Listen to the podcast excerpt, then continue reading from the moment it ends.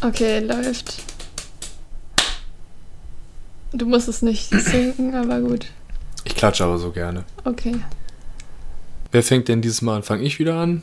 Hast du, ich habe letztes Mal, glaube ich, angefangen. Deswegen fängst du an. Ja, okay. Herzlich willkommen.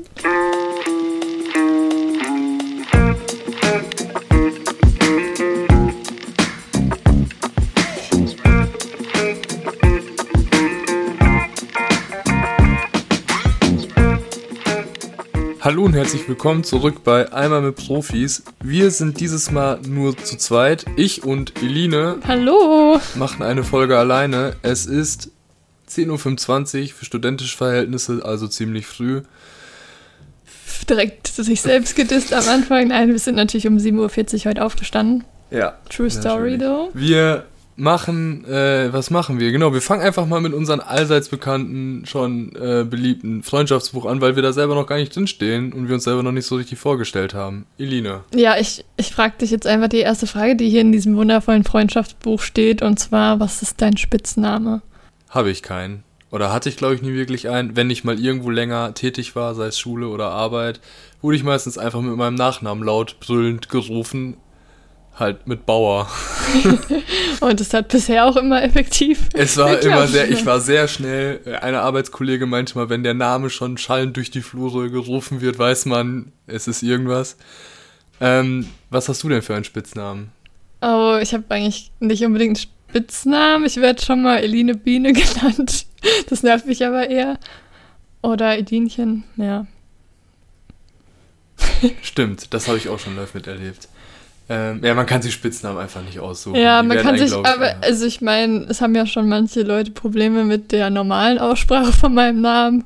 Da ist dann Spitzname schon ein bisschen die Alternative fast. Eline. Ähm, ja, was magst du denn gerne? Gerade, das ist bei mir immer, glaube ich, schwankend. Lesen, Was liest du mit dann? Freunden rumhängen. gerade ein bisschen schwierig, leider. Ähm, was ich gerade lese, gerade sehr viel historische Biografien. Gerade lese ich eine Biografie über Herbert Wehner. Wer Erklär das weiß, mal, wer das wer ist, das der ist. kann das ja einfach mal in die Kommentare bei Instagram schreiben. Der gewinnt dann eine, was, was kann man hier gewinnen? Haben wir, wir haben kein Merch, wir haben nichts, wir sind eigentlich völlig uncool. Unsere zwölf Zuhörer da draußen würden bestimmt gerne sich mit T-Shirts und Tassen einkleiden. Ich Also hätte der gern so eine Eimer mit Profis-Tasse, muss ich sagen. Das Foto ist halt schon, ja, das wird auch auf dem Arbeitsplatz gut kommen. Ich wollte das eigentlich zum Geburtstag schenken, aber ich habe es verkackt. Ah, schade. Ja, äh, der kriegt irgendwas original signiert, der kriegt. Reden wir doch über meine Hobbys. Genau, reden wir über Elines Hobbys. Eline, Ähm. was hast du für Hobbys? Ja, also, ähm, ich habe ja mein Hobby zum Beruf gemacht. Nein, Spaß, soweit ist es noch nicht. Nein, also Film füllt halt schon so ein bisschen sehr viel vom Leben, aber ansonsten mag ich es voll gern zu tanzen. Also ich habe früher auch Hip-Hop in einem Kurs getanzt und ähm, ja, gesungen im Chor. Jetzt mache ich das eher so mit Freunden zum Spaß und ja, treffe auch gerne Freunde, wenn es mal wieder mehr möglich wäre. Und ja, ich glaube, sonst bin ich noch Sprachen interessiert, aber ich lese ehrlich gesagt nicht so viel. Ja. Was für Arten von Hip-Hop, wenn du tanzt? Oh, es gibt tatsächlich sehr viele Arten. Also, das hilft jetzt gar nichts, glaube ich, wenn ich mit so Begriffen um mich schmeiße. Also, kennst du Locking, Popping oder irgendwas? Ich muss meine Tanz, also ich habe noch nie einen Tanzkurs besucht, habe mich da immer gegen gesträubt. Ich glaube, ich weiß auch nicht, ob ich ein guter Tänzer wäre. Also, ich habe halt so meine Choreografen, die ich ganz gut finde. So Lia Kim aus Korea oder Brian Friedman aus LA. Ähm, ich glaube, das ist teilweise so ein bisschen so mehr so Lady-Style. I don't know. Hilft dir, glaube ich, nicht viel an Infos, aber du solltest mal irgendwie einen Tanzkurs besuchen. Und ich meine, es gibt so viele Tanzarten, da ist bestimmt auch was für den Bauer dabei. Kommt bestimmt auch einfach mal auf Familienfesten oder Partys oder Hochzeiten besser, wenn man tanzen kann. Ja. Ja, da ist man jetzt in so einem Alter angekommen, wo man sich wirklich nochmal Gedanken über einen Tanzkurs machen sollte. Und stell dir vor, der Lockdown und Corona ist irgendwann vorbei und du hast so drei Jahre trainiert und bist so on the floor und alle sind baff und könnte es nicht glauben. Kannst du dir das vorstellen? Ja, aber ich habe es noch nicht mal geschafft, mich während dem ersten Lockdown zu irgendeinem Hobby hochzuraffen. Deswegen, also ich habe eher bestehende Hobbys intensiviert. Puzzeln, malen. Nein, weder noch. Nee, ähm, die nächste Frage ist, was war dein Lieblingsfach oder was ist dein Lieblingsfach? Ähm, das hat sich relativ, ja, Geschichte, das hat sich eigentlich immer so wie so ein roter Faden durch meine Schullaufbahn gezogen. Geschichte war ich eigentlich immer gut, Sozialwissenschaften, sowas die Ecke. So wie bei uns sehr lahm. Also wir haben, glaube ich, ein halbes Jahr nur eine Dorfsimulation gemacht und jeder musste so seine Position in der Gesellschaft einnehmen. Eine Dorfsimulation? Ja, wir haben so eine Fake-Dorfgemeinde gegründet und dann mussten wir so überlegen, wie wir wirtschaften können und... Das finde ich aber wahnsinnig interessant. Ja, das wäre vielleicht auch gut für Teambuilding im Studiengang. das muss man vorschlagen. Nee, ähm, ich mochte Erdkunde sehr gern und Englisch. Hm. Ja. Ähm, was ist denn etwas, was du überhaupt nicht magst? Pff, ja, jetzt kann man halt so die normalen Sachen halt sagen, aber was ich überhaupt nicht mag. Also Hass, Plötzlich Krieg und so. Werden. Boah, Hölle. Wenn du irgendwie ausschlafen kannst und dann irgendwie ist irgendwie Radau in der Wohnung oder irgendwie draußen ist irgendwer mega laut und du halt so aus dem Schlaf so hochschreckst. Ekelhaft. Ja, okay. Ja, nee, das ist echt nicht angenehm. Ich glaube, ich das ist auch so Standard, aber ich würde immer so sagen, ähm, wenn Leute so grundlos über andere schlecht reden und schlecht urteilen, so man kennt jemanden ja, okay, gar nicht und dann kommt direkt so Judgment, so warum trägt die Person das und das Outfit? Ja. Das ist natürlich auch so eine Sache, aber ich, wenn man jetzt so, da könnte man jetzt auch viele Sachen noch nennen. Ähm, was ist denn dein Lieblingsfilm? Früher war es immer sehr lang, oder es ist immer noch Herr der Ringe, die Extended-Teile. Jedes Jahr einmal komplett durchgucken in einer Nacht. Das haben ich und Kumpel die Tradition. Aber inzwischen sind so mehrere Filme, so je nachdem, wonach man Bock hat. Ja. Oder nicht. Ich weiß nicht, wie du das hast. du einen Lieblingsfilm, den du so seitdem du den gesehen hast, so, das ist er? Ähm, also eigentlich, nein, also mir geht es ähnlich, dass ich auch viele Filme echt gut finde und trotzdem so von den letzten Jahren würde ich immer La La Land nennen, weil das ist so ein Film, der mich auch so voll irgendwie, ja, inspiriert und bewegt hat und äh, mich auch irgendwie so getroffen hat in dieser, ja, in der Thematik, so dieses immer nach mehr streben und der Traum von Hollywood so. Und ich finde den auch einfach sehr gut gemacht und ähm, die Musik ist toll, das Szenenbild und alles. Also ja, eigentlich alle Departments haben einen guten Job gemacht, deswegen liebe ich den Film echt. Und sonst mag ich aber auch echt unterschiedliche Filme. Also The Invitation ist so ein Horror-Thriller, den ich ganz cool finde. Der ist echt spannend. Und der ist eher so Indie, würde ich sagen. Oder Das Schweigen der Lämmer. Den fand ich halt auch echt spannend. Das ist auch ein weiter Weg von La La Land zu Schweigen der Lämmer. Ja. Von Ryan Gosling zu Hannibal Lecter. Ja, Sebastian heißt der bei La La Die Frage ist, wer ist attraktiver? Ryan Gosling? Wie hieß der Schauspieler von Hannibal Lecter nochmal? Anthony Hopkins. Genau. Das ist der mit dem wirren Blick. Ja, der kann so crazy schon. gucken. Nee, den Film habe ich halt gefeiert, weil er super spannend war. Und ich glaube, da sind immer noch so Schnitttechniken, die heute noch äh, verwendet werden. Also dieses mit der Tür, ich will nicht spoilern, guckt euch den einfach alle an. Aber der nicht hat, glaube ich. Nicht im Dunkeln, nicht nachts. Die letzten Szenen sind im Dunkeln echt, das ist, da kriegt man. Und das ist auch, glaube ich, nichts für so Leute wie, die nicht gut Blut sehen können und so. Es geht um Kannibalismus an der Stelle gesagt. Ja, generell Leute, die Horrorfilme nicht so toll finden. Also ich habe Schweigen der Lämmer, ich kann Horrorfilme nicht gucken, finde ich. Also so Splatter-Horrorfilme finde ich echt, boah, ne, so Human Centipede und so ein Zeug.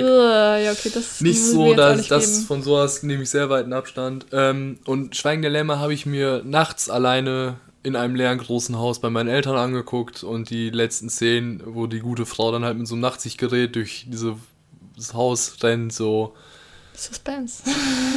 Sag mal so, da geht halt schon, da geht deine eigene Vorstellungskraft einmal auf den weiten Weg und äh, bildet sich dann mal Sachen ein, so glaube ich. Ja, nee. Aber ja, ich glaube, das ist ein Klassiker, den man auf jeden Fall empfehlen kann. Ja. Machen wir mal weiter, weil wir haben ja noch ein anderes Thema heute. Das treibt uns unser Medienstudium. yes. Aber dazu später mehr. Ähm, Lieblingsserie vielleicht noch ganz schnell? Simpsons. Okay, bei mir ist es äh, Masters of None und Love so aus dem Alltag gegriffen auf Netflix oder Breaking Bad und Better Call Saul für den Breaking Bad habe ich auch Stil, für die karge, warme Wüste und auch die Spannung, also und die Bildsprache, I love it. Okay, ähm, letztes Lied, was du gehört hast.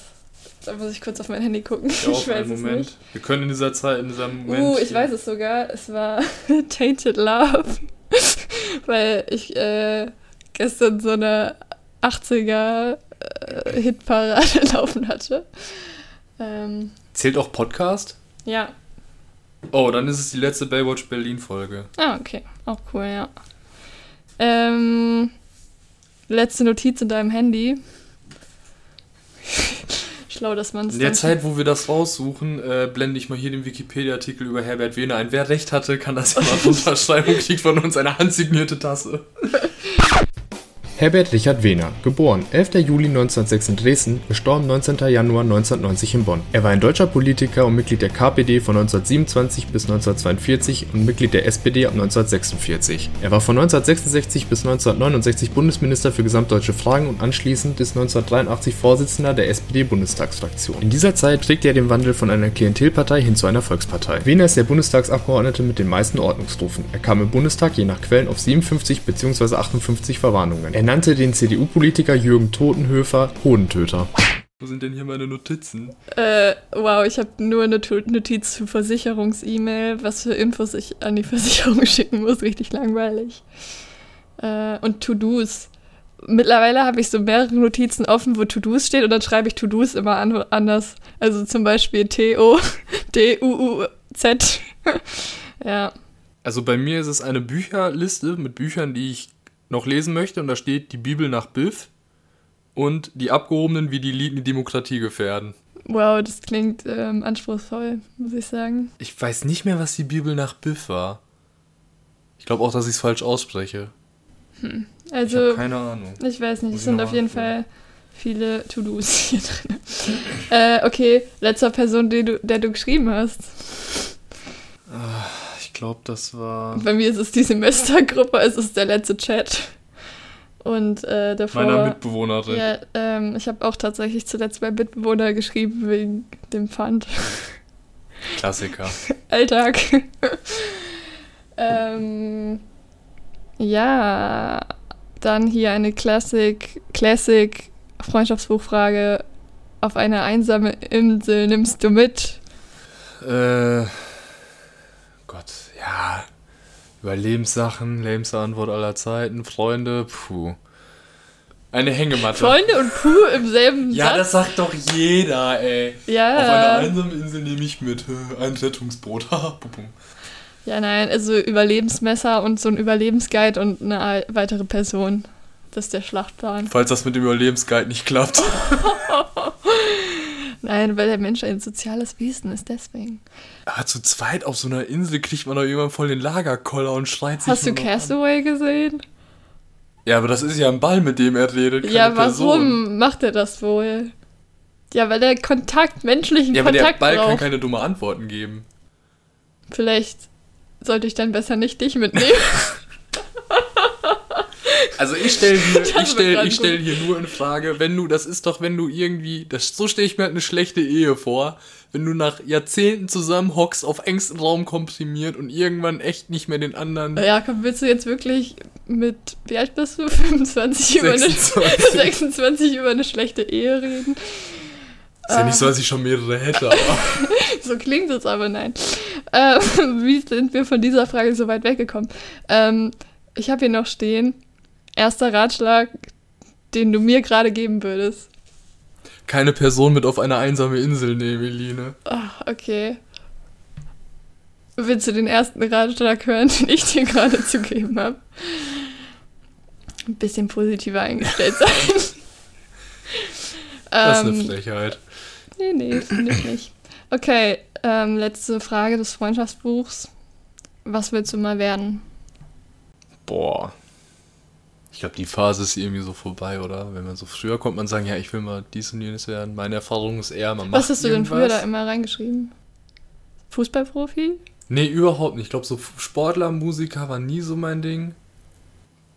Äh, Ja, so im Kindergarten weiß ich halt noch Feuerwehrmann, Polizist, absolute Klischeeberufe. Mm, stimmt, ja. Ich weiß nicht, was war das bei dir denn? Ich habe immer Schauspielerin oder Sängerin reingeschrieben. Ich glaube, eine Zeit lang auch Tänzerin, ja. Aber ich war kein Pferdekind, also ich habe nicht Reitlehrerin reingeschrieben, nur fürs Protokoll. Das ist das Wichtigste. Kein Ähm, Pferdekind ja. gewesen. Ähm, ja, ich glaube, es ist inzwischen so, man macht irgendwas, findet da Gefallen dran, entwickelt sich in dem Bereich weiter und rutscht dann da immer mehr so rein. Aber es gibt auch Menschen, die switchen ja irgendwann so den Beruf, aber Ja, definitiv. ist jetzt nicht so, dass ich das mal irgendwie hatte, dass ich so eine Woche lang mich hingesetzt habe und dann irgendwie wusste so, yo, das Okay, vielleicht muss man die Frage diplomatischer stellen. Was verfolgst du aktuell für Ziele beruflich?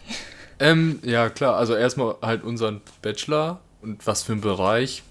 Ich glaube, gerade ist mehr so Doku-Zeug, Kamera, wenn also Doku-Bereich und Schnitt und auch, aber auch so Live-Technik, worüber ich über so Projekte mit einem anderen Prof reingerutscht bin. Oder Ja. wieder dahin gekommen bin, weil ich das ja vorher auch so gemacht habe. Ihr habt ja die EZB, die Europäische Zentralbank, äh, geleitet. Nein, äh, Wir haben die ZEB, das ist der Running Gag immer gewesen. Die zentrale Erstsemesterbegrüßung. Genau, und darüber, das war ganz cool. Da habe ich wieder so mehr in diesem Live-Bereich bin ich da rumgerannt, haben Technik aufgebaut, verkabelt, uns überlegt, so Schaltpläne erstellt. Das war irgendwie ganz cool. Ja. Vielleicht ist es auch das später. Aber who knows? Vielleicht gehe ich nach dem Studium aus der Uni raus und denke mir so, Mensch, ey, Bergdoktor, das ist es. Ab Kann doch los. sein. Ähm, ja, nee, also bei mir ist es halt so, ich verfolge gerade eher so Richtung Produktion. Also eigentlich weiß ich schon ziemlich sicher, dass ich in die Richtung gehen will. Und ähm, habe eigentlich auch so seit dem zweiten Semester hauptsächlich Produktion oder Aufnahmeleitung bei Projekten gemacht. Aber ich fand es auch cool, dann immer wieder Eindrücke von den anderen Departments zu gewinnen. Und das wäre, weiß ich nicht, die Doku im dritten Semester. Da habe ich auch selber Regie und Kamera mitgemacht. So, das war dann auch eine gute Erfahrung, ja. Stimmt, du bist ja relativ schnell in deinen Bereich so reingekommen, ne? Ja, kann man schon so sagen. Aber du hast jetzt nie so gesagt, du, du hast auch rumprobiert, so, aber Doch, Was? doch, ich habe schon rumprobiert. Ich dachte auch, am Anfang hatte ich schon, glaube ich, so ein bisschen diesen Klischee-Gedanken, so, ah, man will Regie machen, aber eigentlich, also jetzt ist es nicht mehr so, dass ich irgendwie da so wenn denke. man dann den Job mal näher kennengelernt hat, ist es halt auch echt stressig so. ja, also ich glaube, jeder Job am Filmset kann stressig sein, egal welches Department, aber Regie ist halt einfach eine ganz andere, zusammen, also ein ganz anderes Gesamtpaket an Fähigkeiten, die man braucht als für Produktion und ich glaube, Produktion liegt mir auch eher und macht mir halt am meisten Spaß gerade. Genau. Ähm, Excel-Tabellen und Strukturen. ja, das total.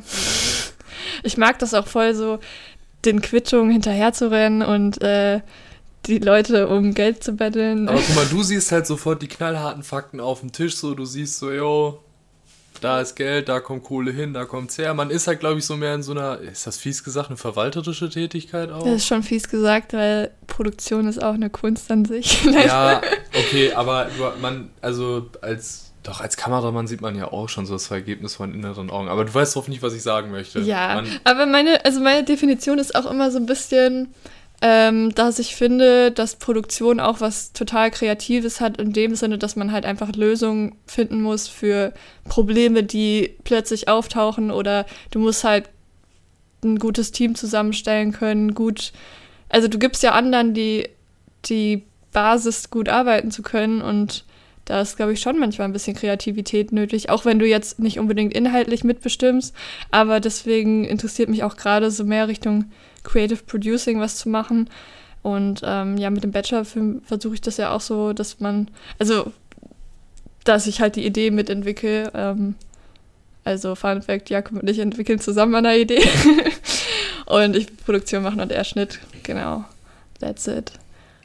Aber das ist ja auch eine cool, es ist ja auch irgendwie eine bessere Herangehensweise, als jetzt nur zu sagen, so, ja, wir haben nicht genug Geld, streich mal dies, streich mal jenes. Das ist mir aber auch irgendwie, du bist, man ist halt näher am Thema dran. Ich glaub das ist halt- persönlicher. Ich glaube eben, ich glaube auch, dass du, also ich kann es auch voll verstehen, wenn man, äh, wenn man nicht mitbestimmen will oder wenn man einfach Spaß an diesem administrativen Part hat. Aber ähm, du kannst natürlich das Projekt auch sehr lenken in Richtung, wie kannst du es hinterher verkaufen und wer wird dein Publikum und ähm, ja, wen du halt mit an Bord ziehst. So deswegen finde ich das schon spannend, äh, da auch im Kreativen mitzubestimmen. Ja, auf jeden Fall. Das klingt schon mal kreativer, als wenn man jetzt sagt, ja, man hängt ja den ganzen Tag vor Excel-Tabellen und schiebt Zahlen durch die Gegend. Was aber auch nicht schlimm ist, wenn das Leute tun. Definitiv. ähm, Tolle Excel-Tabellen da draußen. ey, Ähm, wie bist du denn überhaupt an die HDA gekommen? wie, also ja, meine bisherige Medienkarriere sah wie folgt aus. Ich sollte eigentlich Geschichte studieren auf Lehramt und Sozialwissenschaften. Musste dann für mein Fachabitur ein Praktikum machen. Ich glaube zwölf Wochen, ist ja egal. Und dann war ich beim Fotografen und dann hatte ich ja mein gestalterisches Fachabi. Dann Ich dachte gerade so, du bist so zum Fotografen für so Fotos und dann hat er dich irgendwie inspiriert. Fast, fast, So- fast. so Nein, gerade. ich musste, ja, man muss ja dann in dem Bereich ein Praktikum machen. Und dann Mhm. bin ich halt über so ein, äh, bin ich bei einem Graf, bei einer Grafikagentur gelandet, habe da gearbeitet. Die hatten aber auch immer so einen Fotografen, einen Stammfotografen, halt, der für die gearbeitet hat. Oder die haben so kooperativ halt immer gearbeitet. Und dann haben die gesagt, geh doch mal damit hin. Dann bin ich damit hin, habe irgendwie gemerkt, so ja, irgendwie fotografieren und äh, so, vor allem aber mehr so das Bearbeiten fand ich viel, viel cooler mit Photoshop. Ähm, es hat mir irgendwie mehr Spaß gemacht. Und dann hat der gesagt, nee, Quatsch, dann war da eine Bekannte und die hatte Connections zu einem Tonstudio. Und dann war ich ein Jahr lang in einem Tonstudio und habe parallel dazu Bewerbungen geschrieben und bin dann als Mediengestalter Bild und Ton in einer Imagefilmfirma gelandet. Ja, habe meine Ausbildung gemacht. Hab dann einmal den Ausbildungsplatz gewechselt, war dann beim Regional-TV und jeder kann sagen, was man will. Es war halt mega cool da, man konnte super viel machen. Ähm, hab da auch coole Leute kennengelernt, hab da dann ein Jahr anschließend gearbeitet und dachte mir so, jetzt, ey, Mensch, einmal das Studentenleben ausprobieren, ab geht's. Und dann habe ich geguckt, was gibt's für Filmunis und dann bin ich in Darmstadt gelandet. Ja, Und klingt- da haben wir uns kennengelernt. Ja, Elisabeth. Mensch, Aber jetzt du. bist du dran. Wie bist du denn an die Filmhochschule gekommen?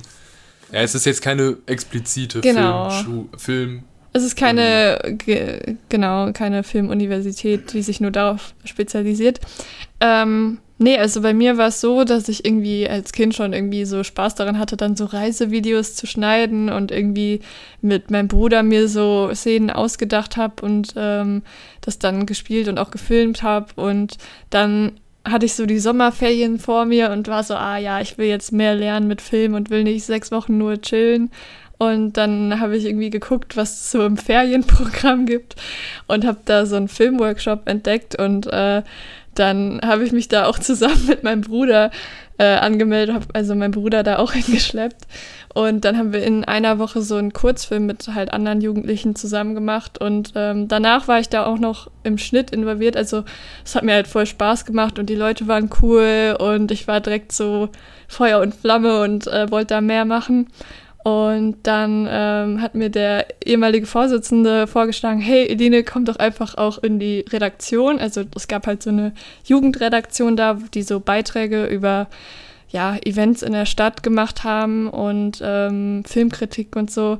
Und dann bin ich da einfach eingestiegen und ja, ich hatte da echt eine gute Zeit, weil dann war ich auch noch nach dem Abi dort im Bundesfreiwilligendienst, also habe da auch ein Jahr gearbeitet und in dem Jahr halt auch dann dieses Magazin äh, geleitet tatsächlich und ähm, ja, andere Medienerfahrungen sammeln können. Also ich musste auch viel digitalisieren. Das war jetzt nicht immer so der Spaß. Oh ja, Bombe. Ich Also wem Ganz, ganz äh. Beta SP was sagt oder äh, DT, ich weiß gar nicht mehr.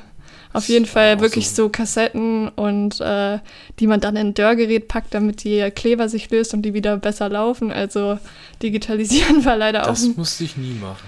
Digitalisieren war halt ein anstrengender Part davon, aber ich habe dann auch mal irgendwie, bin zu so einer Literaturveranstaltung, habe da so einen Videobeitrag drüber gefilmt, Leute interviewt, andere Praktikanten betreut und das war schon echt eine coole Zeit und ich bin auch den Leuten da voll dankbar für das, was ich alles machen konnte, weil das Coole, glaube ich, echt war, dass ich halt ähm, so viel Verantwortung bekommen habe, aber es war natürlich auch gleichzeitig viel Arbeit. Und dann habe ich gleichzeitig mich schon in Bewerbungsphase gestürzt und ja, ähm, in NRW ist es nichts geworden, aber in Darmstadt hatte ich dann die Zusage und ja, deswegen bin ich hier. That's the story. Also wusstest du schon echt, dass du was mit Film machen willst? Hast du so als Kind Mm, Ich glaube, ich habe es schon so gemerkt, aber ich habe am Anfang immer so gedacht, ja, Film, das ist ja schwierig, da kommt man nicht so leicht rein. Ich hatte jetzt auch gar nicht so irgendwie den Background. Ich habe auch damals dann mich in so einer Komparsenagentur angemeldet, nur um ins Set zu kommen. Also ähm, einfach um halt so mehr über hinter den Kulissen zu lernen. Ja. Das hatte ich halt nie und da hab ich, das habe ich mir auch selber früher oft so die Frage gestellt, so ist das überhaupt das Richtige? Du hattest da vorher nie so Berührungspunkte oder hattest nie so gedacht, so ja, boah, das ist es. Ich war halt nie so einer, der irgendwie mit sieben Jahren schon mit einer Kamera am Weihnachtsbaum gerannt Ja, ist. aber ich glaube, ich glaube, jeder hat mal auch später sonst diesen Moment, wo man halt das hinterfragt, weil einem von außen auch viel so gesagt wird, ah, das ist so schwierig. Aber ich glaube irgendwie so jeder, der sich reinhängt und wirklich Bock darauf hat, der kann es auch schaffen so und ähm, gibt dort genauso Arbeitsplätze wie in manch anderer Branche. Also Der Film ist auch echt so ein Quereinsteigerbereich. Ne? Also jetzt, ich glaube, wenn ich mit irgendwie mit 20 da anfange, ist das jetzt, glaube ich, kein Quereinsteigen, aber man trifft ja mal hier und da so Leute, die vorher was komplett anderes ja gemacht haben irgendwie. Ja. Ja, ist auf jeden Fall. Also da draußen an die über 40-Jährigen, es gibt noch Hoffnung, wenn ihr. Du denkst, dass wir über 40-jährige Hörer haben? Mama, Papa, wenn ihr keinen Bock mehr habt auf euren Job. Film, Film ist es. Ja, ja, ähm, ich meine, vielleicht können wir noch mal kurz mehr über das Studium an sich reden, damit man so ein bisschen versteht, wie es aufgebaut ist, weil ich meine, Jakob und ich machen eher verschiedene Departments. Und im Studiengang ist es halt auch genauso, dass man ein Gesamtpaket lernt und jeder sich mal mit Drehbuch, Regie, Kameraführung, Lichtsetzung, Schnitt und auch Produktion äh, beschäftigt. Und dass wir halt alle die gleichen Hauptfächer haben und man sich dann, also wir haben alle sowas wie Media Technology, Media Management und so weiter, Filmgeschichte. Ja. Ähm, und dann kann man sich aber mit Wahlkursen so ein bisschen mehr spezialisieren. Also ja, ich hatte mal zum Beispiel Inszenieren als ähm, Wahlkurs, das dann eher für die Leute, die Regie interessiert sind, vielleicht was. Genauso gibt es dann halt technikorientiertere Fächer. Ähm, ja, genau. Ja, ich konnte mich da dann zum Beispiel in den Kurs einwählen für die Live-Show und konnte da die Live-Technik mit planen, aufbauen, organisieren. Ähm, hab da auch super viele Leute kennengelernt, weil wir waren ein richtig großes Team. Da habe ich heute noch zu vielen Leuten irgendwie Kontakt, weil man dann halt so auch Leute kennenlernt über Kurse und Projekte. Ja, weil es auch so studiengangsübergreifend, ne? Mit, also es gibt ja auch Soundstudenten, Studierende bei uns. Ja. Genau. Wir haben halt mehrere Studiengänge, die was Kreatives machen. Auch Animation and Game zum Beispiel. Genau. Da lernt man dann auch Ja. über Projekte Leute kennen. Das ist der Vorteil bei uns. Man ist halt nicht sofort so spezialisiert in einem Bereich. Nee, das Gute ist halt echt, dass man sich ausprobieren kann und ähm, mit der Zeit legt man sich dann schon mehr fest, denke ich. Weil im fünften Semester macht man dann auch in der Regel einen Film, wo man im Team arbeitet und jeder eine feste Position schon übernimmt. Und das ist dann im Bachelorfilm genauso. Und was auch noch ein wichtiger Bestandteil ist, ist im vierten Semester das Pflichtpraktikum. Also da kann man ans Set gehen oder in Sender oder weiß ich nicht, eine Produktionsfirma. Also das, was einen halt am meisten interessiert. Und ähm, 18 Wochen genau sind das, die man da macht. Ja. Ich habe das ja nicht gemacht. Ich konnte meine, ich konnte mein Jahr, was ich gearbeitet habe, anrechnen lassen. Auch das geht. Also wenn man vorher Erfahrung hat und einfach äh, sich dann in der Zeit denkt, ja, ich brauche das nicht machen, ich weiß, wie das so ist. Wo ich im Nachhinein empfehlen würde, ich würde es eigentlich, glaube ich, trotzdem mitnehmen, weil Mhm. so in Firmen, also in Produktionsfirmen, Werbefilmfirmen zu arbeiten, ist was anderes, als jetzt zum Beispiel bei einem großen Set, Filmset zu sein, wenn es Ja. wirklich um Spielfilm geht, dass man halt mal wirklich so, aber wenn man sagt, also, dass man jetzt mal wirklich alle Bereiche mal sehen will, aber wenn man jetzt sagt, ich will ähm, irgendwie mal, ich weiß schon, was ich machen will, ich kenn, will nur den Bereich kennenlernen, dann kann man das halt nicht machen und dann kann man weiter Electives machen. Ich würde halt echt jedem empfehlen, einfach mal an ein größeres Set zu gehen, wenn man halt wirklich, also wenn man Interesse hat, in die Richtung zu gehen, weil nur so kriegt man halt den Einblick, wie es sein kann. Und auch wenn man Setrunner ist, kriegt man extrem viel über die Abläufe mit, finde ich. Und ich habe da gute Erfahrungen gemacht, so mir hat das echt Spaß gemacht. Und äh, genau, konnte da gut Erfahrungen und Kontakte sammeln. Von daher ist es, glaube ich, schon eine wichtige Erfahrung während des Studiums. Aber unser Studium ist ja jetzt vor allem gezeichnet durch Corona. So wie jedes Studium, So ja. wie jedes Studium, so wie jeder Mensch, glaube ich, inzwischen. ähm, Ja, gerade findet halt alles online statt. ja, genau. Elina, was hast du denn zurzeit so für Projekte, trotz einer weltweiten Pandemie? Wow, du tust es direkt in so einen weiteren, größeren Zusammenhang stellen. Nein, also der Podcast, dann ähm, habe ich jetzt gerade erst wieder einen Spec-Spot gedreht, also Speculative, kein kommerzieller ähm, Werbespot, aber halt für ein Produkt ein fiktiver Spot.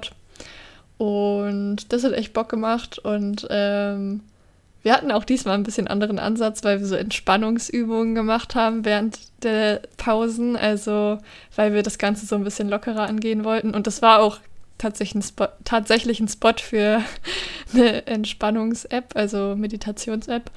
Ja, und jetzt gerade geht es schon so ja, in die Bachelor-Filmentwicklung. Also so noch so relativ am Anfang, aber genau, da bin ich so am Konzept dran mit dir.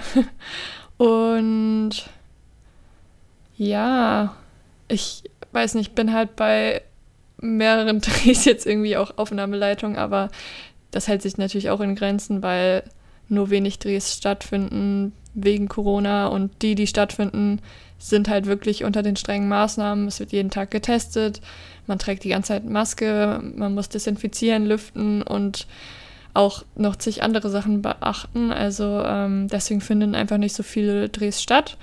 Aber man lernt auch gut jetzt so den Umgang damit, weil was will man anderes machen, als sich anzupassen und ähm, so kann man ja zumindest etwas drehen, genau. Was ist bei dir gerade am Start? Natürlich ähm, der Podcast. Dann haben ich und ein Kommiliton und ein Professor viel Live-Technik geplant für die Hochschule weil da wird auch, soll mehr Live-Produktion gemacht werden. Sowas halt, wie die äh, Erstsemesterbegrüßung. Dann äh, schneide ich noch ein bisschen an dem Spec-Spot. Stimmt, ich vergesse immer so, dass du auch. Den, ja, also man muss ja viel. Ich habe so ein bisschen, äh, ich mach, äh, bearbeite da so ein paar äh, Effekte und sowas. Ähm, was mache ich sonst noch so gerade? Ja, und arbeite an einer Doku, an der ich schon länger arbeite. Ähm, und ja, da habe ich jetzt, das ist ganz cool, da äh, hilft mir jetzt ein Professor, der setzt sich mit mir hin, guckt die Rohschnitte von mir durch, bespricht das mit mir, überlegt, wie man das noch besser machen kann, was man ändern kann. Ja, das ist, glaube ich, so auch was. echt so das Coole, dass man halt eigentlich mit den Profs so ein engeres Verhältnis hat, als jetzt so, ich glaube, in so einer TU oder so. Wir haben halt nicht diese klassischen Vorlesungen in Sälen. ja. Wir sind, also haben es sind ja auch nur also teilweise auch 35 ja. Leute jetzt im Semester ja, und glaub, Startjahr, ähm, erstes Semester 35 bis 40. 40 ja, genau. Die Ecke, ja. Genau, und dann bespricht man halt auch seine Projekte immer mit einem Prof und kriegt ja direktes Feedback. Und ich habe voll vergessen, gerade zu erwähnen, dass wir noch unseren Fünfsemesterfilm nachholen, weil wir auch wegen Corona verschieben mussten. Genau, das war ähm, das fünfte Semester, war genau. so ein bisschen. Das ist halt echt schade für die ganzen Projekte, die entwickelt wurden und vorbereitet worden sind. Und wir sind jetzt auch, also wir haben schon echt so 80 Prozent vorproduziert jetzt, also ich mache halt Produktion bei dem Projekt und jetzt fehlen eigentlich nur noch so die ja, die letzten Logistikaspekte und sowas wie Schauspielunterbringung dann. Ähm, ja, ich freue mich, wenn wir den dann endlich nächsten Monat nachdrehen. Ja. Du, was sind denn deine Vorbilder? Nein, Spaß. Meine Vorbilder, Peter Jackson. Natürlich wegen Herr der Ringe. Wen habe ich denn noch so für Vorbilder? Ich würde eher noch, genau, ich würde eher von dir wissen wollen noch, was dich inspiriert jetzt gerade unter Corona, weil du das ja auch so in jedem zweiten Satz jetzt vorhin erwähnt hast. Dass Corona ist. Das ja. ist halt ziemlich einschneidend. So, ich glaube, jeder nimmt es wahr. Ja, an, das könnte sein. Nein, an manchen. Punkten im Leben fällt es auf. Nein, nein, ist natürlich so. Aber ich meine, wie machst du das gerade unter Corona, dass du motiviert bleibst, wo man jetzt so viel zu Hause sitzt? Und vom PC halt. Mm, ich habe mir wieder regelmäßiges Joggen angewöhnt länger joggen vor allem. Ähm, das ist gut. tatsächlich auch Yoga, das mache ich auch eher wegen Körperhaltung so, weil man, wenn man sitzt viel, hat dann eine total, also ist halt auch so, das ist halt jeder für sich, es gibt Menschen, die können so stockgerade so am, am Schreibtisch sitzen, immer aufrecht und so, aber ich bin manchmal so, nach so vier, fünf Stunden fängt man da an, sich da irgendwie seinen Stuhl reinzulümmeln und Deswegen macht man dann noch so, mache ich dann noch so Übungen, was ja auch immer ein bisschen mit Entspannen halt von der Muskulatur und was sich selbst dann irgendwie, was mich zumindest entspannt zu tun hat. Ich weiß jetzt nicht, ob das die Kreativität fördert, aber ich glaube, wenn man sich so ablenkt mit so Sachen wie irgendwie, zumindest geht es mir so mit Kochen, so Sport, irgendwas anderes, mit Kollegen rumhängen. Ich finde, sowas fördert auch die Kreativität. Ja. Weil beim Joggen denke ich dann zum Beispiel über Sachen nach und dann kommen immer so ganz andere Ansichten oder irgendwie ich höre Musik und denke mir so, hey, irgendwie das Lied wird passen zu was. Ja, teilweise stimmt. Ich finde Musik auch voll inspirierend, dass man, dass man vielleicht eine Story-Idee hat, so ganz kurz so ein Funken, wenn man so einen Song hört. Ähm, und ja, wie du auch sagst, Bewegung hilft mir auch voll. Also ähm, ich mache auch dann manchmal so Übungen und auch Yoga. Jetzt in letzter Zeit wieder weniger. Welcher Student macht kein Yoga, ist hier die Frage. das ist einfacher. Und ja, sonst halt so ein bisschen tanzen und ähm, ja, ich glaube, spazieren hat jeder jetzt auch schon alle Parks durch hier. Stimmt, das haben wir auch ganz viel zusammen gemacht, ne? Irgendwo, irgendwo bei uns in Darmstadt durch den Stadtpark. Ich glaube, ich kenne den Herrengarten und die Rosenhöhe und alles schon, jede Strecke. Das ist so ein bisschen wie bei so tibetanischen Gebetsmühlen. So. Es ist immer so dieselbe Runde und man fängt irgendwann an, so. Ja. Es hat was Meditatives. Nein. Auf jeden Fall. Nee, aber, ähm, und die einzelnen Leute, die ich noch sehe, das, ähm, ja, das muntert mich natürlich auch auf und äh, das hat einen ganz anderen Stellenwert bekommen, ne? Leute treffen. Es funktioniert nie ohne den Hintergedanken. Dass du halt gerade was riskierst, meinst du? Oder? Nee, eher so, dass es halt noch was Besonderes geworden ist, weil es halt viel, viel weniger stattfindet. Ja, stimmt. Das hat so Geht voll den Event-Charakter. So. Ich wüsste jetzt halt auch nicht, wann ich mal wieder. Ich schmeiß dann hier alle Kerzen an, weißt du? Ja, genau. Ich glaube, das wird ein einziges Volksfest. Wenn ich brauche echt fünf Minuten, um äh, alle Lichterketten und Kerzen in meinem Zimmer anzumachen. Genial. Wir sitzen übrigens bei Line im Zimmer. Es sind schon ein paar. Eins, zwei, drei, vier. Da oben steht schon ein Oscar. Das ist ein Platzhalter, nehme ich mal an. Wann hast du mal einen Oscar gewonnen?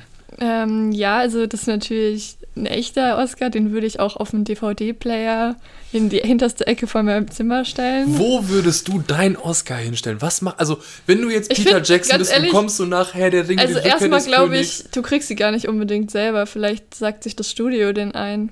Aber, aber Peter Jackson wird dann. Oder, oder du musst ihn zurückgeben. So? Ich glaube, teilweise muss man, kann man den auch zurückgeben. Wenn ich jetzt Herr der Ringe in den Teil gemächt und ich komme mit so einem Arm voll, also wirklich, oder am besten noch du, mit so einer ich Schubkarre mich irgendwie aus. noch nicht so damit beschäftigt. Ich frage mich die ganze Zeit, was macht man mit so Filmen? Ist das irgendwie so. Kennst du oh. das, wenn du im Bücherregal ein Buch zu wenig hast, dass die Buchreihe immer nach links oder nach rechts umfällt? Mm, ja, aber. Nimmt man dann denkt man sich, man steht so zu Hause und denkt so, ah, ja, komm, hier, stell jetzt mal so als Buchbeschwerer dahin oder so. Ich glaube nicht. Aber ähm, ich habe letztens so ein Video gesehen von, kennst du Architectural Digest? Das ist so ein Architektur-Channel auf YouTube, die so so Luxushäuser zeigen und sorry, aber das ist schon, kann man sich schon mal geben, so aus Langeweile. Ähm, und da, weiß, da haben wir wieder ein Ziel vor Augen. Ey, hör auf.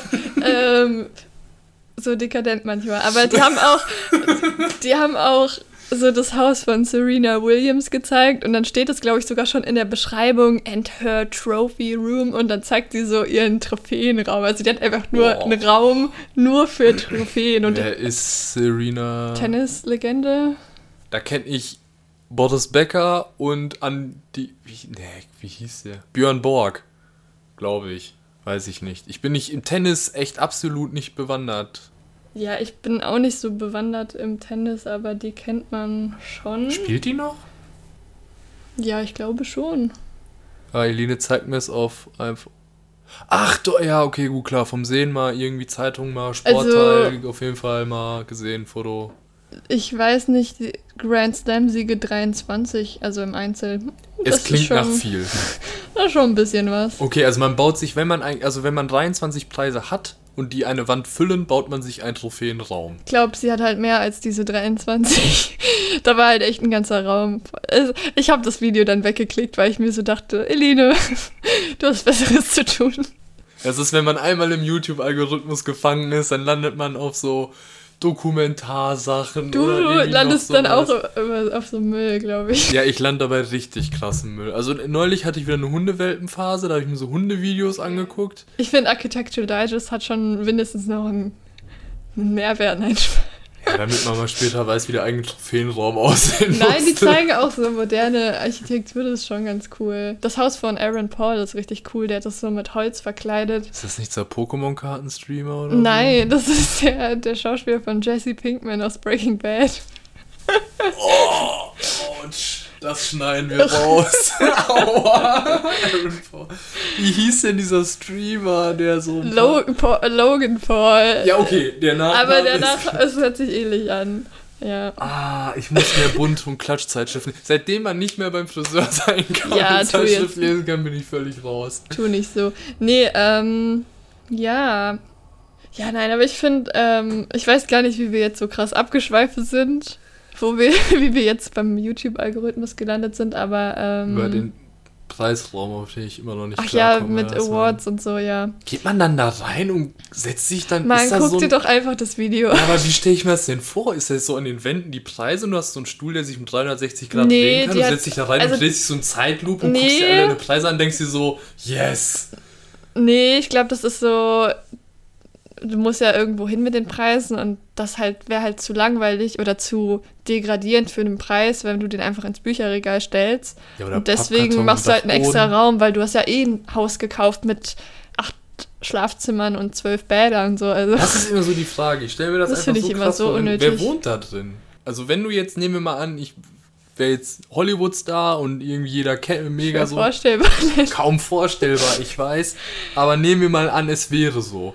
Und ich flansch mir da so eine riesen Villa irgendwo hin und die hat irgendwie zwei Bäder, vier Saunen, fünf Küchen, Du darfst den, äh, den Hobbyraum nicht vergessen und mein das Hobbyraum. Privatspa und ähm, Wer nutzt da? Oder Das wer, also Kino. Punkt 1. Heizkosten. Ist jeder Raum geheizt? Ich glaube nicht, dass Heizkosten die größte Umweltsünde an sowas ist. Ich glaube, da kommen noch ein paar andere Sachen. Vor allen Dingen, die meisten von diesen Häusern sind dann auch immer so, ja, die haben so eine eigene Etage nur für die Au- 16 Autos. Und dann kannst du so, gibt es so Häuser, wo du so dein Auto auf so einem Podest ins Wohnzimmer hochfahren lassen kannst. Das ist auch so ein Ding, das verstehe ich irgendwie bis, also, ja, wenn man das mit einem VW-Bully machen könnte, cool. Aber was hast du davon, wenn dein Porsche im Wohnzimmer steht? ich glaube, die Leute. Also dann erstens rein ist es ja, guck mal, erstens ist es ja Statussymbol und teilweise, glaube ich, schon schön, aber ich glaube, es ist vor allen Dingen so, wenn du so viel Geld hast und dir so denkst, hm, wohin damit? Oh, so eine Villa, das wäre ein Statussymbol und ich könnte da nice wohnen und alles machen und keine Ahnung. Ich stell machen es halt so so meine vor. Kollegen auch. So, ich glaube, dass ich habe keine Ahnung, wie man in diese Position, in diesen Gedankengang kommt, dass man sich so eine fette Villa holt, aber ja. Kommt vor, I guess. Ist auch schon so ein bisschen Napoleon-Syndrom, wenn man sich so einen eigenen. Ich lade dich doch mal ein in meine Villa, dann, dann dann gucke ich mir deinen verspiegelten Trophäenraum an. dann kannst du das nochmal aus einem ganz neuen Winkel betrachten. während meine fünf Oscars auf dem Dachboden verstorben. Aber was wäre deine Prio bei so einem Haus? Weil ich habe da auch schon mal mit meinen Cousins drüber geredet. Was wäre so dir am wichtigsten? So ein Pool, ein Privatkino? Also wenn ich am Meer, ein das ist auch so ein Ding, was ich nicht verstehe. Hotels mit Schwimmbad am Meer, das macht für mich keinen Sinn. Wenn du ein, also ich, wenn ich jetzt irgendwo eine Villa hätte am Meer, wo ich im fucking Meer die Endstufe Ja, des ich glaube, für so kleine Kinder ist halt mehr gefährlicher, gefährlicher. Ja, Und mir deswegen halt so- tut man ja, die Kinder okay, eher in ja. Pool und weiß, dass sie nicht absippeln, weil der spanische Bademeister daneben steht. Ja, aber wenn dann die Kinder weg sind, ich im Meer schwimme, dann. Okay, man kann auch, ja klar, das Argument auch, man kann nicht immer im Meer schwimmen, weil da gibt es ja mal Wellengang, mal weniger Wellengang, auch nicht geil. Ja, ich glaube, manche so, Leute haben aber auch sowas, dass, ähm, dass die, also mir geht's natürlich nicht so, aber dass sie im, lieber im Pool schwimmen als in, weiß ich nicht, die finden Natur eklig oder so. Salzwasser? Ja, Dass das der Punkt ist? Ich weiß es nicht. Ich bin doch nie Oder in die Viecher Situation so. gekommen, dass ich mir morgens in meinem Haus dachte, Mensch, Pool oder Meer? Was ist heute die Frage? das ähm, ging mir auch noch nicht so. Tja. Ähm, was Ja. meine Prio in so einem Haus wäre? Billardtisch wäre, glaube ich, schon ganz Das habe ich auch steh gedacht. Auf Billard. Ich finde Billard auch nice. Billarddaten, Tischkicker. Ich glaube, ich eine würde mir wie so Bar, eine Art ganz ehrlich, einfach nur, weil es cool aussieht. Ja. Und man kann so nice Cocktails machen. Schallplatten. Irgendwie so eine coole Schallplatten. Ich hätte gern, ich bin da echt lieber so der Typ, der dann auch so Schallplattenläden da durch sämtliche Regale durch äh, sich durchstöbert. und äh, sowas halt, so mit den besten Platten, die man für sich persönlich so hat. Ja, ja, so ein Hobbyraum halt. Ich glaube, ich würde auch auf einen Hobbyraum legen. Wo steht dein Haus? Strand, Wald, Gebirge? Oh, ich dachte immer so, ja, am Strand wäre schon cool, so, wenn man Filmindustry am Strand hätte. Und dann denke ich mir so, hm, ja, LA ist ja in der Nähe vom Strand, aber auch nicht so direkt. Ich glaube, ich bin, ich glaube, ich bin über die letzten Jahre mehr so dieser, mehr so Gebirgstyp geworden irgendwie so. Weil ich finde alles. Gebirgsseen, so Gebirge finde ich irgendwie. Ich mag mehreres. Also ich meine, ich war ja auch letztes Jahr zwei Monate so in den Ammergauer Alpen, so in Bayern und da die Landschaft, das war auch richtig, richtig schön, aber so nach den zwei Monaten fast wirklich nur in dem Kaff da wohnen, da, also eigentlich war es schon nach zwei Wochen so, dass ich so das Bedürfnis nach Stadt hatte, ja. muss ich sagen. Ich bin schon, glaube ich, eher der Stadtmensch, aber so Strand ist halt, Meer hat immer so eine schöne Wirkung, finde ich so. Das hat auch was beruhigend. Hausboot. Hausboot habe ich mir auch mal lange überlegt. Das würde auch zu dir passen. Ja, morgens so aufstehen, so wenn man Holland. sich so denkt, ey, jetzt mal kurz im Fluss springen, ja, ich bin noch nicht so wach und dann sich einfach so von der Dachterrasse fallen lassen, rückwärts, mit so einem Kaffee in der Hand. Es hätte schon Stil. Ja. Sondern drehst du da deine zwei Guck mal, da haben wir so viele Träume für die Zukunft. Definitiv. Das, Deswegen. Das, das, das, äh, das motiviert uns. Absolut. Du bist manchmal echt motivierend für die jungen Leute da draußen. Geht raus, macht was mit eurem Leben, hört diesen Podcast. Ich und Eline brauchen einen Trophäenraum, darauf wollen wir hinaus. Hör auf damit. Ich stelle ihn mir so vor, also ich möchte einen Trophäenraum, da stehen die Trophäen und auf der Höhe meines Gesichts sind Spiegel und dann ist da ein Stuhl, der dreht sich 360 Grad, ganz, ganz langsam, dann sehe ich die ganze Zeit nur so mein Gesicht zwischen den Trophäen halt. Um, ähm, was hältst du davon? Du visualisierst das und machst so Bilder und hängst sie so über deinem Schreibtisch? Ja, ich, äh, ich kann das auch gerne auf unserem Instagram-Kanal einmal mit Profi Profis hochladen. Da können Eline und ich mal so skizzieren, wie unser Trophäen. Einmal mit Profis Podcast heißen wir da. Danke. Und auf jeden Fall, ähm, da laden wir dann unsere äh, Grundskizzen für unseren Trophäenraum hoch, für unsere Villen. Ich hatte aber früher echt so ein Vision Board, muss ich sagen. Ne? Also das haben wir mal in der Schule gemacht, dass man so sich Sachen ausschneidet aus Zeitschriften, so was ein, was will man machen später, was inspiriert dich? Und dann habe ich einfach diese ganzen EF, äh, also diese ganzen Auslandssemesterhefte genommen und immer so Kalifornien und Australien und so Bilder ausgeschnitten so und gesagt, ich will viel reisen und ja, bisher hat es noch nicht so ganz geklappt. Aber nach Corona bestimmt ja. kann es ja dann losgehen. Ja, deswegen. Nee, ähm, letzte, letzte Frage jetzt, weil du so motiviert von dir selber sprichst. Welchen Tipp oder was sind deine Top 3 Tipps für junge, medieninteressierte Menschen da draußen, die vielleicht auch was Richtung Film machen wollen und aber noch nichts studieren, noch keine Ausbildung machen. Oh Gott, Top 3 direkt. Mir fällt nicht mal einer ein. Ähm, was habe ich denn so?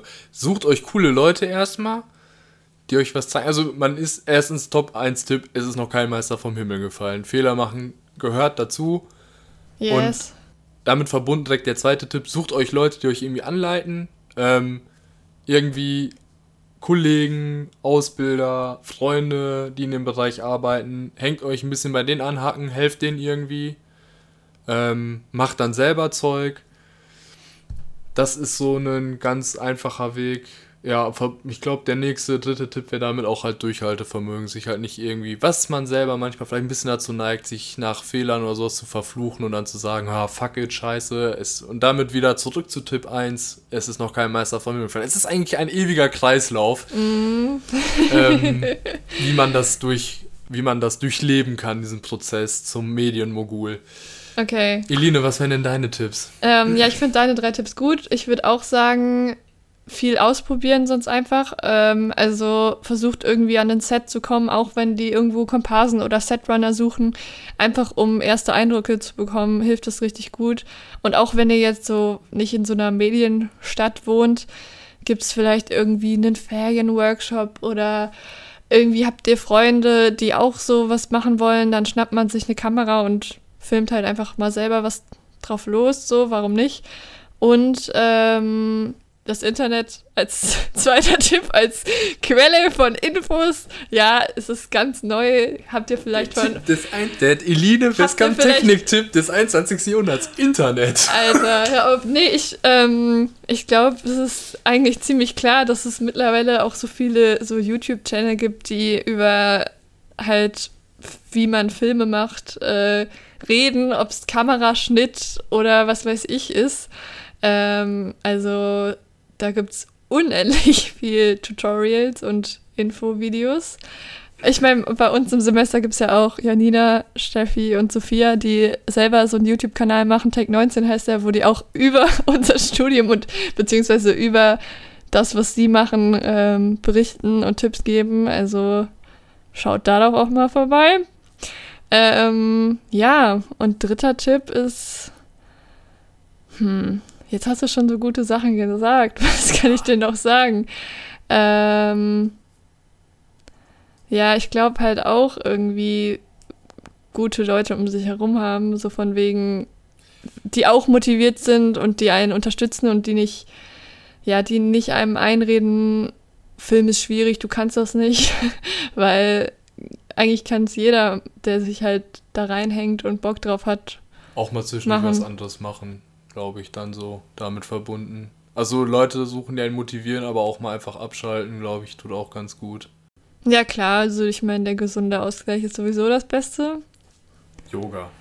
Ähm, Wie wir heute schon gehört haben. Nee, aber ich glaube, wenn man so sich so ein halt echt irgendwie so einen Mentor findet, äh, ein Vorbild findet, so und weiß, was man lernen will und Leute hat, die denen es genauso geht, die auch im selben also die auch im selben Stand sind und auch was lernen wollen, das ist, glaube ich, viel wert. Und das sind meine abschließenden Worte zum Thema Tipps.